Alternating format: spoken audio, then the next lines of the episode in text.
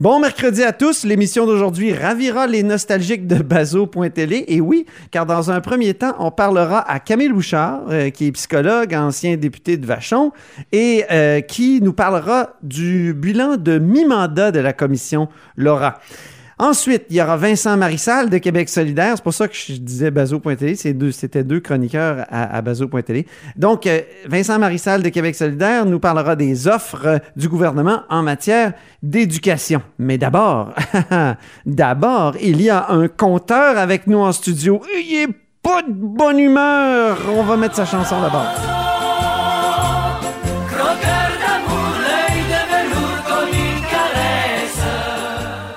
Bonjour Jean-François Gibault.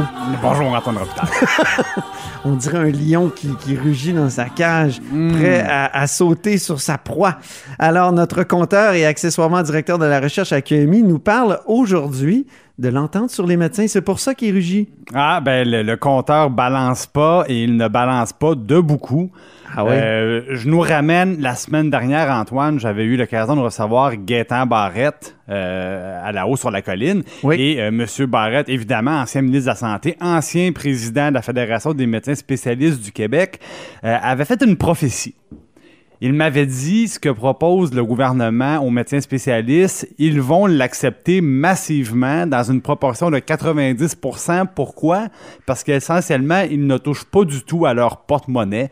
Euh, ça, ils ne concèdent rien du tout. Il n'y a rien qui Alors- sort des poches. et le lendemain, après vérification, le docteur Barrette, je l'appelle docteur parce que c'est vraiment comme ancien médecin spécialiste qu'il me faisait ses commentaires, ben il est arrivé pile poil. C'est-à-dire que l'entente a effectivement été ratifiée par 90% des membres. Alors ça, c'est la première partie de sa prophétie. Et là, je me suis intéressé à la deuxième partie de sa prophétie, c'est-à-dire que les médecins spécialistes adorent cette entente parce qu'ils ne touchent pas à leur porte-monnaie. C'est ça. Et euh, quand on a eu les détails, maintenant l'entente est en ligne, ben, ce qu'on Oui, voit, hier, hein, elle a été diffusée. C'est pas toujours Elle le a été cas. diffusée. ouais. Et là, ce qu'on apprend dans le fond, c'est que les médecins vont arrêter de faire des- du surdiagnostic. Ah, Comme par- ils sont généreux. Ah, ils sont tellement généreux. Alors, moi, d'abord, je, je- je trouve qu'ils ils ont, ils ont pu euh, escamoter une étape pourtant importante qui est celle de, des excuses. Ah oui. C'est-à-dire que on, on nous dit tout bonnement comme ça, ben savez-vous quoi? On admet que dans les dernières années, on a prescrit des tests qui sont impertinents et à toutes les fois, on a fait aller la castonguette là, schlichling, schlichling pour que l'argent tombe dans notre poche et on vous dit ben savez-vous quoi?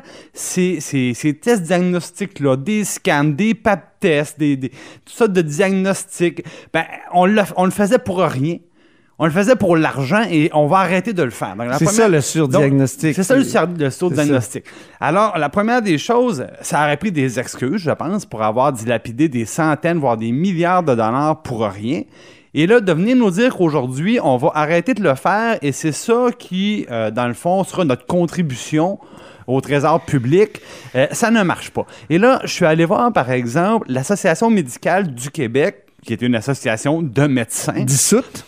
Qui disait elle-même Elle est chose- dissoute, hein, elle, est dissoute parce que maintenant, c'est l'Association médicale canadienne qui aura une filiale québécoise. Ouais. Bon, elle nous disait d'abord, euh, en, euh, je crois, en 2005, qu'il y avait 5 milliards de diagnostics, de surdiagnostics par année au Québec. Ah, mon Dieu. Et après ça, bon, le, le, le, le 5 chiffre- milliards, puis là, tout ce qu'on sauve, c'est 900 millions? Bon, maintenant, ce qu'ils nous disent, c'est que au fil des années, le surdiagnostic, il y en avait encore, mais il était réduit parce que l'encadrement, la- les mesures de gestion, les statistiques, la transparence, Ah, ça oui. s'améliore.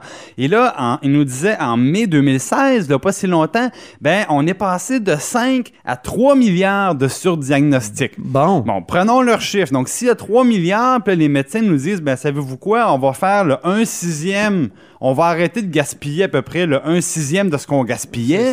Et il faudrait les remercier, les applaudir. Je ne crois pas, Antoine. Moi, je pense que ce qui... Mais là, il y a, avec l'Institut de la pertinence, si tu me permets de, de me faire l'avocat du diable, Oui. euh, donc des médecins spécialistes, euh, est-ce que, est-ce que ça peut pas être, euh, comment dire, est-ce que ça peut pas baisser encore? De Ben, ça 3 va baisser encore. Absolument, ça va baisser encore. Et ça aurait continué à baisser de toute façon. Ah bon? Et c'est là, c'est là que la générosité des médecins me dépasse, Antoine. C'est que, par exemple, le gouvernement du Québec a implanté le financement à l'activité. Donc, dorénavant, dans le secteur de la santé, dans les établissements, on sait exactement combien coûte chaque geste médical qui est posé. On voit la trajectoire du patient de son entrée dans l'établissement jusqu'à sa sortie. Chaque geste posé. Euh, les coûts associés à ces gestes-là. Et là, après ça, on peut se comparer. On peut comparer un établissement à un autre. On peut comparer la pratique d'un médecin à celle d'un autre médecin, d'un autre groupe de médecins. Mhm. Et là, dorénavant, ces données-là, nous les avons. Alors que c'est sûr qu'un médecin pourra plus expliquer pourquoi, lui, il prescrit cinq fois plus de tests que le médecin de l'hôpital d'à côté. Ça devient intenable. Alors, de toute manière, il aurait dû arrêter de le faire. Mhm. Je vous donne un exemple. Dans les statistiques, les dernières statistiques qui remontent un peu du ministère de la Santé, on voit par exemple que pour du dépistage du cancer colorectal chez les gens plus âgés de, 50 à 75 ans, ben, d'une région à l'autre, c'est le multiple de 5 qui s'applique. Dans certaines régions, comme en Outaouais, il y a cinq fois plus de tests qui sont prescrits par les médecins. ça veut dire qu'on est cinq fois plus prévoyant? Ben, ça veut dire qu'il n'y a pas de, de, de, guide, de bonne pratique médicale et les médecins font ce qu'ils veulent. Mais c'est pas vrai que euh, c'est important de faire cinq fois plus de tests dans une région que dans une autre région. Il y a quelqu'un qui se trompe quelque part. C'est ça. Et euh, la seule explication logique, c'est euh, les abus. C'est-à-dire qu'un médecin qui surprescrit n'a aucune conséquence. Jamais on lui demande des comptes. Au contraire, on augmente sa paye.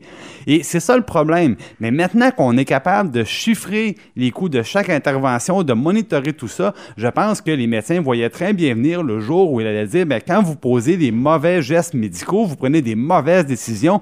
Quand, par exemple, il y a des taux de réadmission très importants, bien, un jour, ça... Un taux de réadmission, il faut l'expliquer. Ben, ça veut dire c'est une personne qui voit un médecin qui est soigné, qui doit revenir pour le même problème parce que finalement, le travail a été mal fait. Ça, ça coûte cher. Ben, les médecins, ils savent très bien que s'ils ne s'ajustent pas un jour, ils, ils auront... Là, on avait la carotte depuis des années, les années Barrette, les années Yves Bolduc, les années Couillard, bon, un parti de médecins, c'était juste la carotte. Mais là, je pense que dorénavant, ils voient venir le bâton et, ils n'avaient pas le choix de faire cette concession-là parce que de toute manière, de toute manière, euh, ça allait les rattraper. Donc, mais moi, ce qui me surprend, c'est notre ministre Christian Dubé qui était tout content de dire qu'il avait, euh, avait obtenu une bonne entente. Ben, euh, aujourd'hui, ça se confirme. Comme nous le disait Dr Barrette d'ailleurs, il s'est fait rouler dans la farine.